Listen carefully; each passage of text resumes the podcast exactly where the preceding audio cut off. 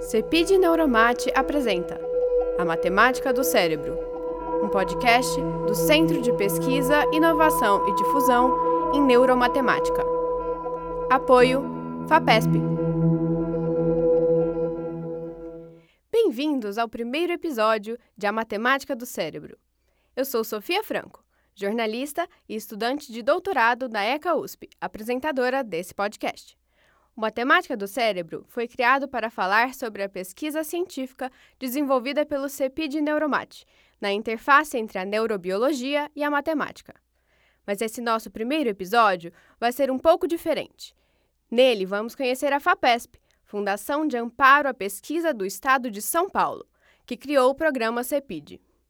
Para isso, os professores Antônio Galves e Eduardo Vicente, da equipe Neuromate, foram até a FAPESP entrevistar o seu diretor científico, professor Carlos Henrique de Brito Cruz. Vamos ouvir agora a entrevista. Olá, meu nome é Eduardo Vicente, eu sou professor da Escola de Comunicações e Artes da USP e nós estamos aqui na FAPESP para um episódio especial do podcast A Matemática do Cérebro. Esse podcast ele é ligado ao CEPID Neuromate e a intenção desse episódio é apresentar a FAPESP, a fundação que financia o nosso projeto de pesquisa. Meu nome é Antônio Galves, eu sou matemático e eu sou coordenador do CEPID Neuromate. O CEPID é um projeto FAPESP. Então, vamos ver as palavras. Neuromate é neuromatemática. CEPID é Centro de Pesquisa, Inovação e Difusão. E FAPESP, bom, FAPESP é uma importantíssima agência de apoio à pesquisa. É a Fundação de Amparo à Pesquisa Estado de São Paulo. É um prazer e uma honra estar aqui na FAPESP com, com o nosso amigo Brito, diretor da FAPESP, que vai nos contar um pouco sobre a história da FAPESP, sobre as suas funções e seus imensos sucessos. Muito obrigado, Antônio. É uma satisfação poder conversar com vocês sobre a FAPESP e sobre esse programa tão importante da Fundação, que é o Programa de Centros de Pesquisa, Inovação e Difusão. É, a FAPESP é uma fundação pública é, chama-se Fundação de Amparo à Pesquisa no Estado de São Paulo, cuja missão é apoiar projetos de pesquisa liderados por pesquisadores sediados em universidades, institutos de pesquisa e até mesmo, em alguns casos, em pequenas empresas no estado de São Paulo.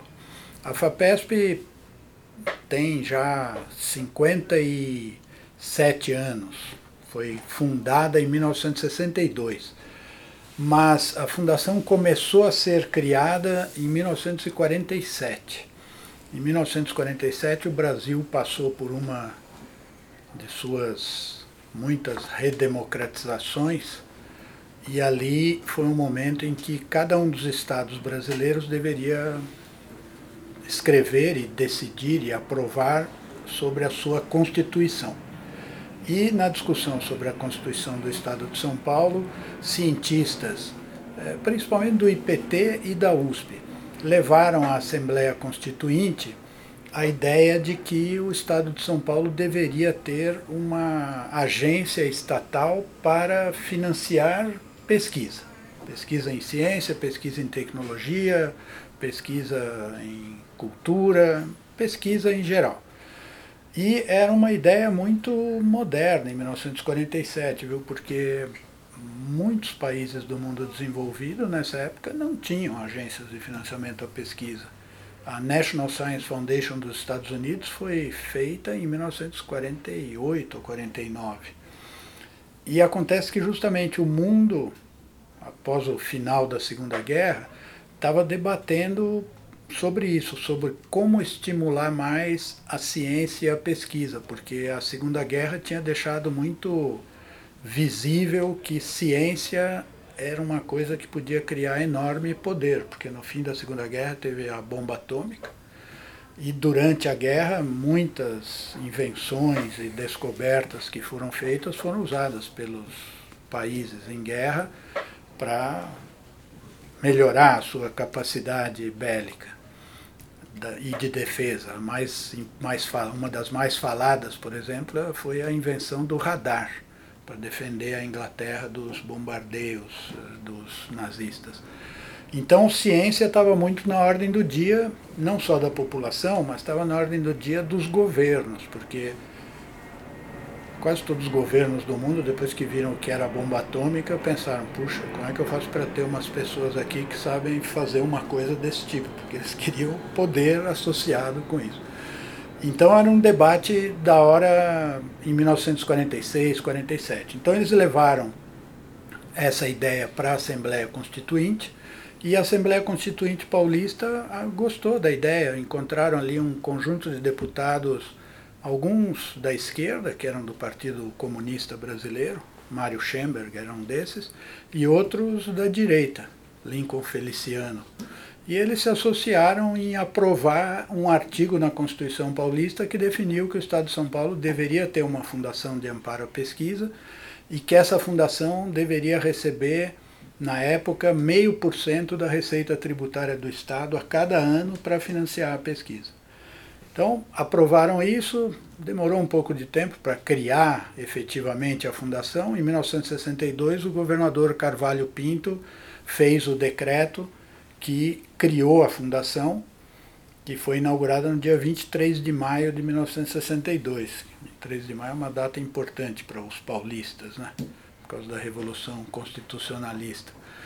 E então o governador inaugurou a FAPESP em 1962 e ele fez uma coisa que é, é, é legal de, de contar, porque é uma coisa que a gente vê raramente no nosso país.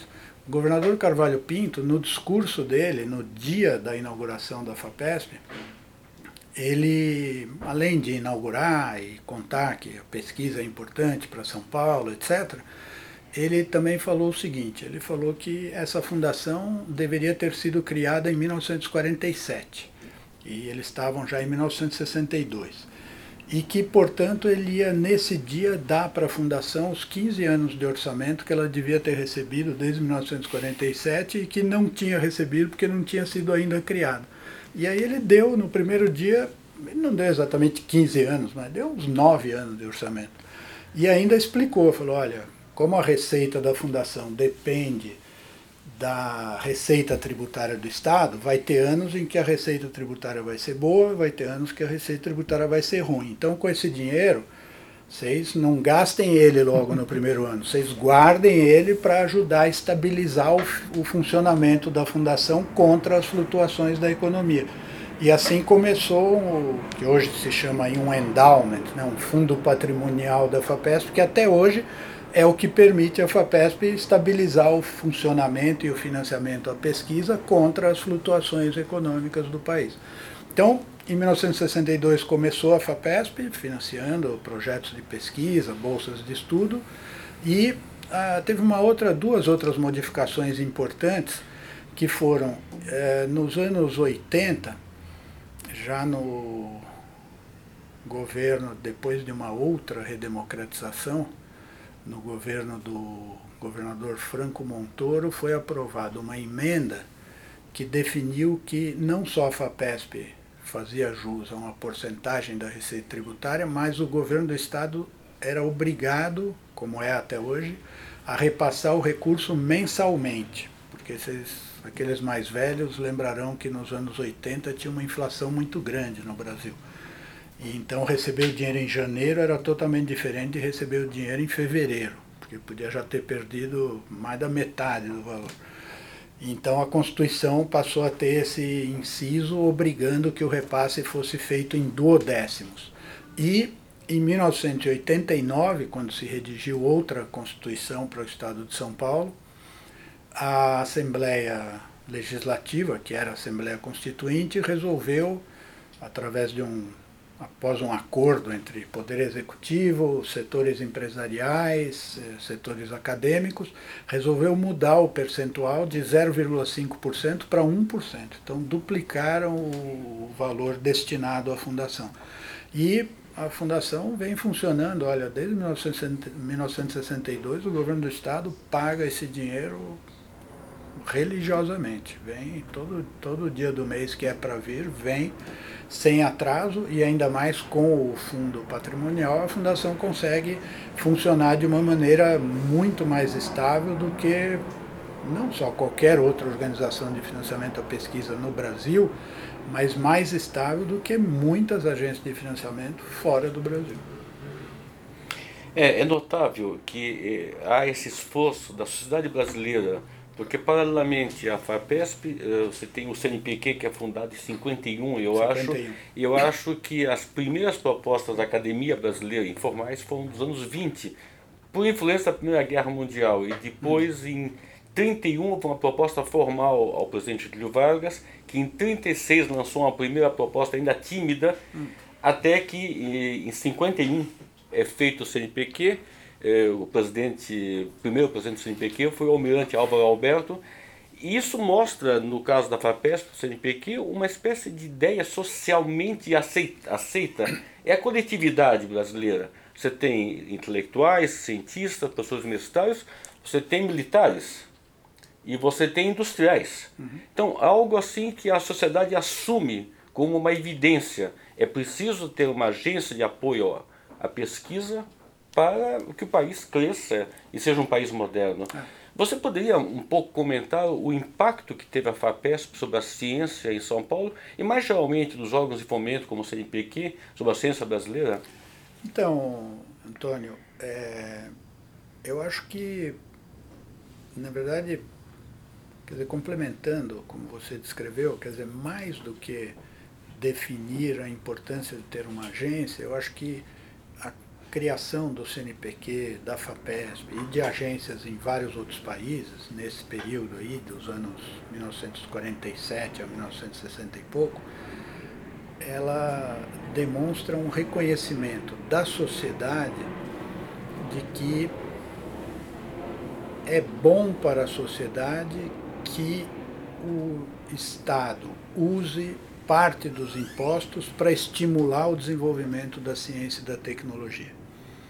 Isso é um reconhecimento que é, é muito importante, é uma coisa que a gente deve ter em mente, porque é, tem muitas pessoas, hoje no Brasil, estão muito em voga, que tem essa ideia de que ah, se uma coisa é boa, o setor privado vai financiar.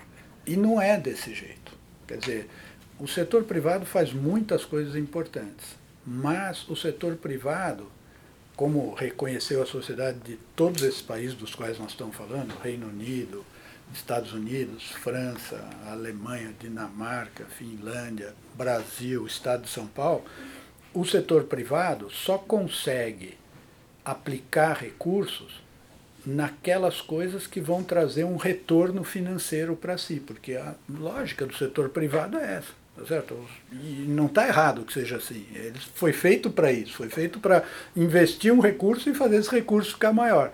Acontece que tem muitos assuntos no mundo da pesquisa e da ciência, como tem muitos assuntos na vida da sociedade, onde o resultado do investimento não pode ser apropriado por quem fez o investimento. Então, ciência é um desses, educação das crianças é outro. Você educa as crianças, mas a sociedade inteira vai se beneficiar da educação das crianças. Não é quem pôs o dinheiro para pagar a educação só que vai ganhar. Então, tudo que cujo retorno, todo investimento cujo, retorno seja mais social do que privado, precisa ter intervenção do Estado e precisa ter apoio estatal.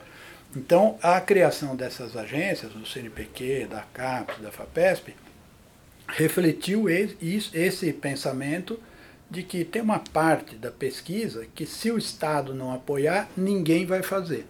E precisa fazer por várias razões, entre as quais as empresas vão usar lá adiante.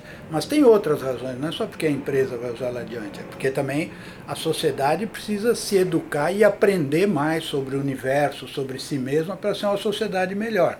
Ela precisa avançar culturalmente. Então, não é bom pensar que a única razão de financiar a pesquisa é fazer alguma empresa ganhar dinheiro daqui a 15 anos. A razão de financiar a pesquisa é ajudar a empresa a ganhar dinheiro daqui a 15 anos e fazer a sociedade ser mais educada e mais dona do seu destino. Em relação à FAPESP, né, principalmente alunos de graduação e pós-graduação conhecem melhor as bolsas oferecidas, uhum. iniciação, desde iniciação científica a pós-doutorado. É, como, quais são as outras é, os outros focos de investimento da FAPESP, como no caso nosso, como o CEPID, como surgiu essa, essa estratégia de atuação da FAPESP, inclusive com essa aproximação, como o senhor disse, de empresários e de pequenas empresas, às vezes?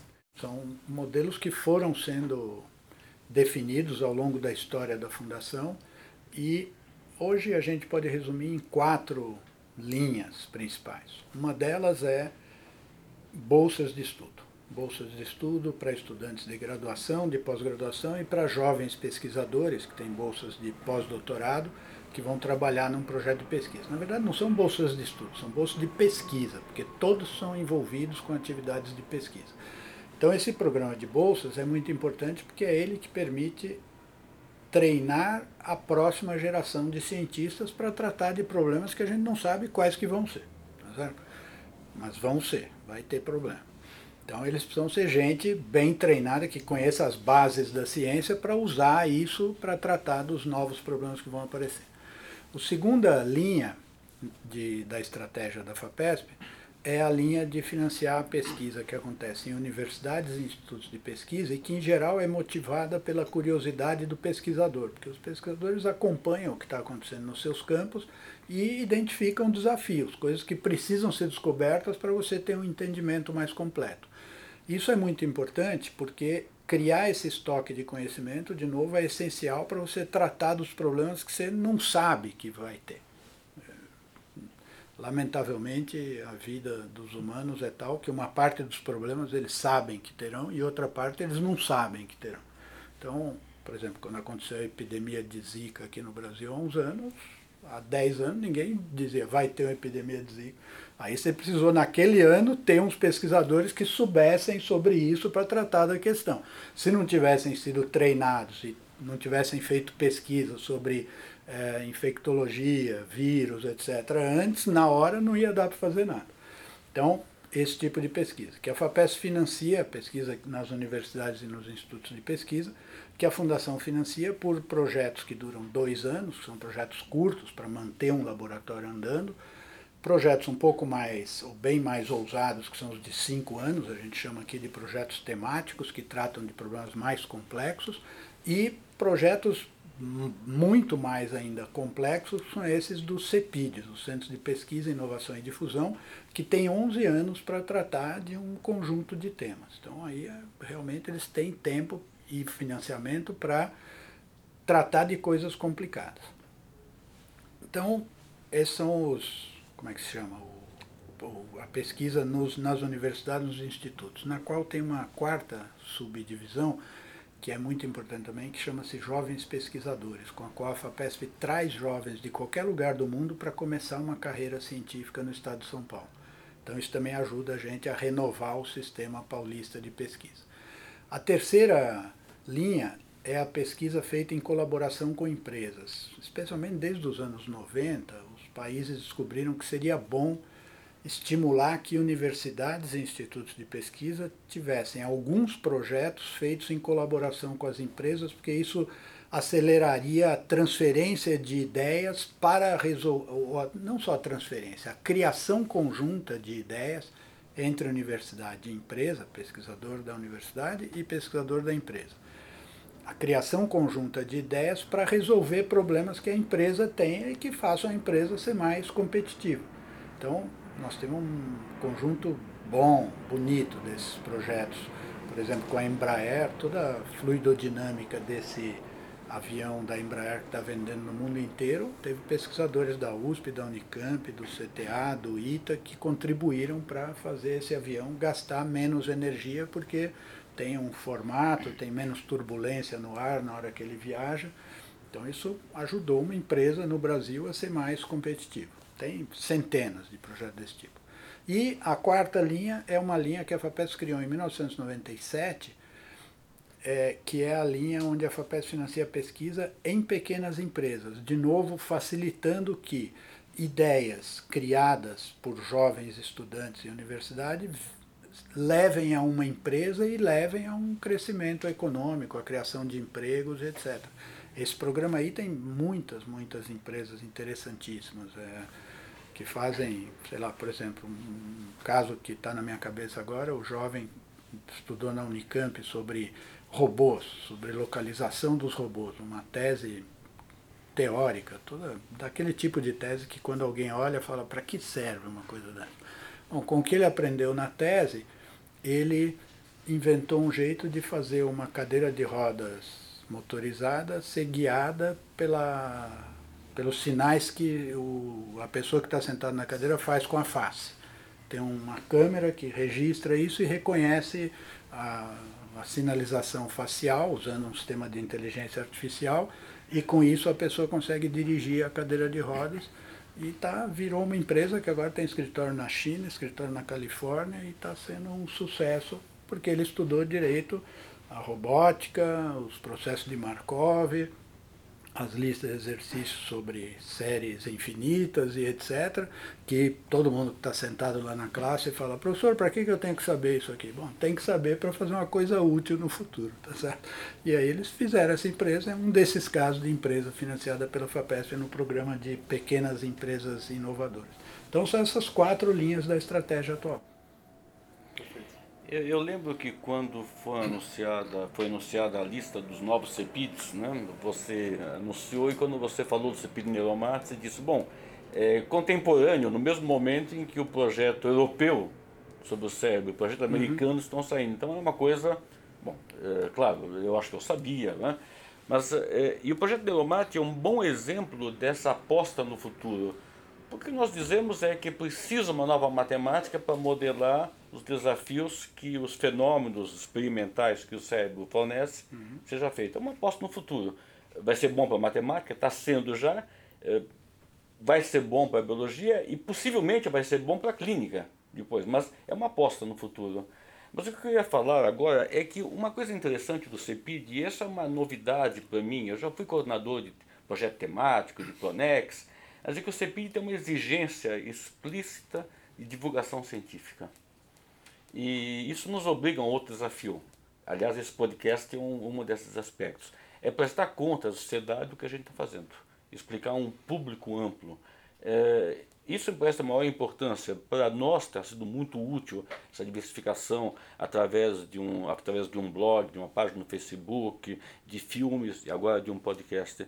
Mas eu gostaria que você comentasse um pouco mais. Eu acho que está muito na hora do dia. Eu vejo que a FAPESP, que tem uma revista muito boa, a revista Pesquisa FAPESP, que tem um, um boletim diário, a USP está fazendo um progresso. Então, eu acho que a sociedade está consciente disso. Uh, quando nós fizemos o Statement of Impact, é um belo exercício de explicar a quem não era da área o que estamos fazendo.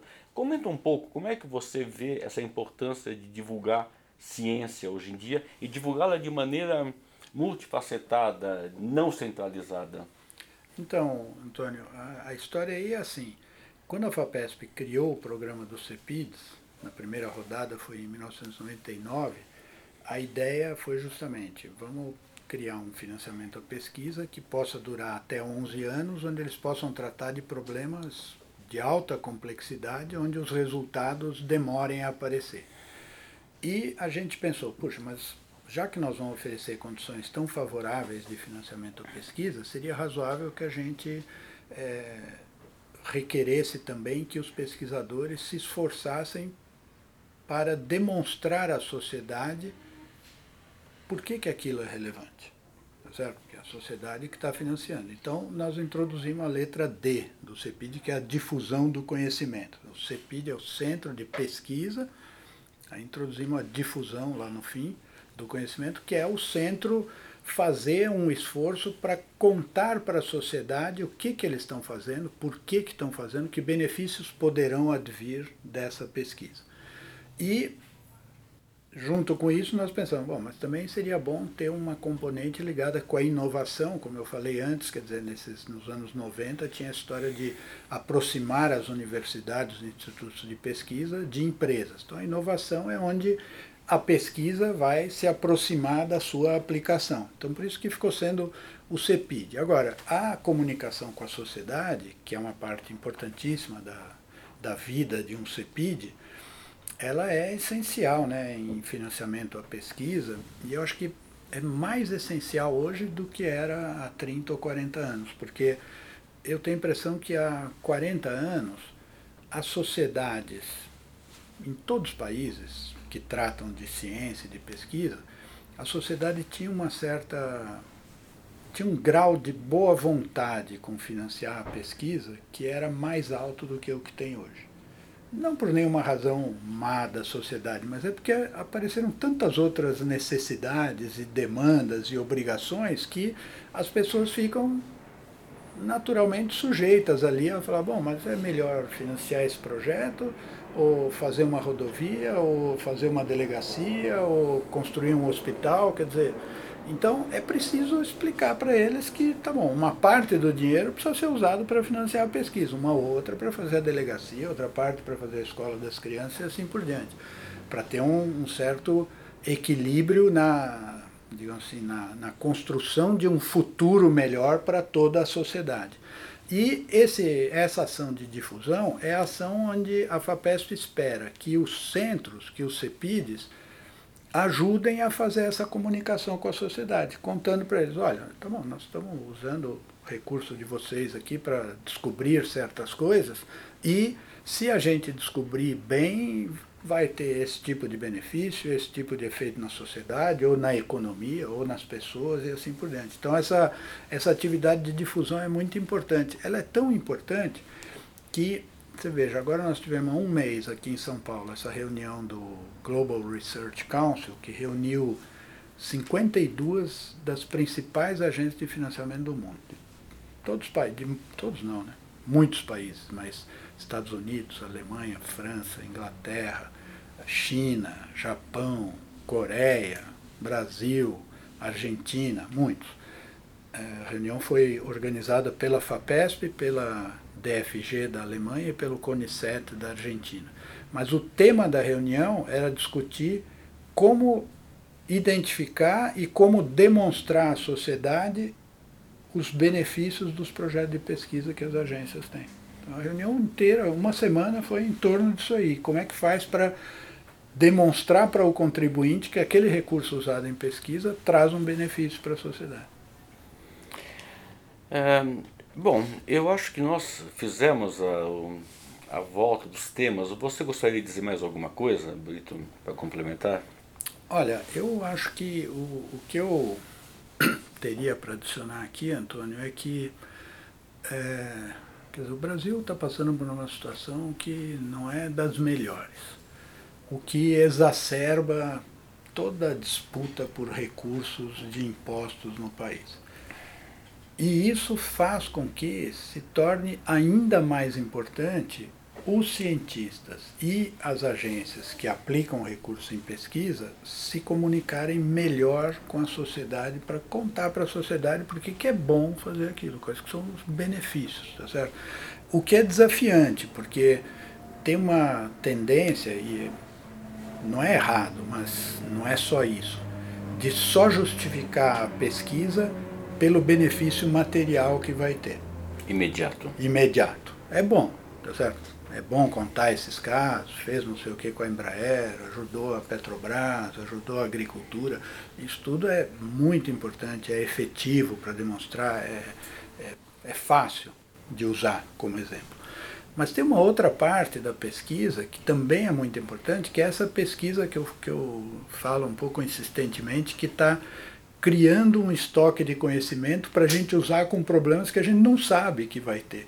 E essa daí nós temos que defender também, porque se não tiver essa, nós não vamos conseguir tratar dos problemas do futuro.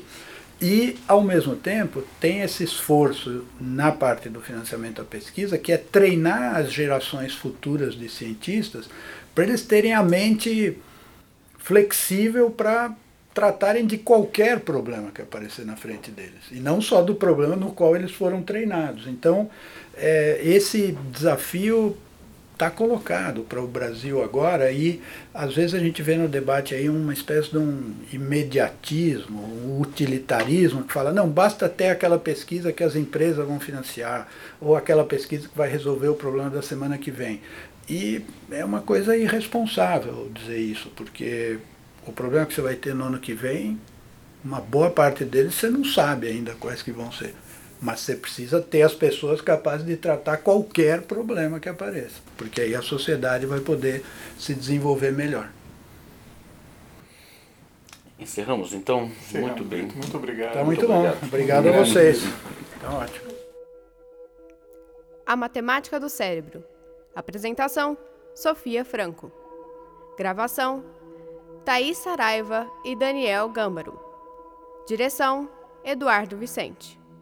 Realização: CEPID Neuromate, um projeto da FAPESP, Fundação de Amparo à Pesquisa do Estado de São Paulo.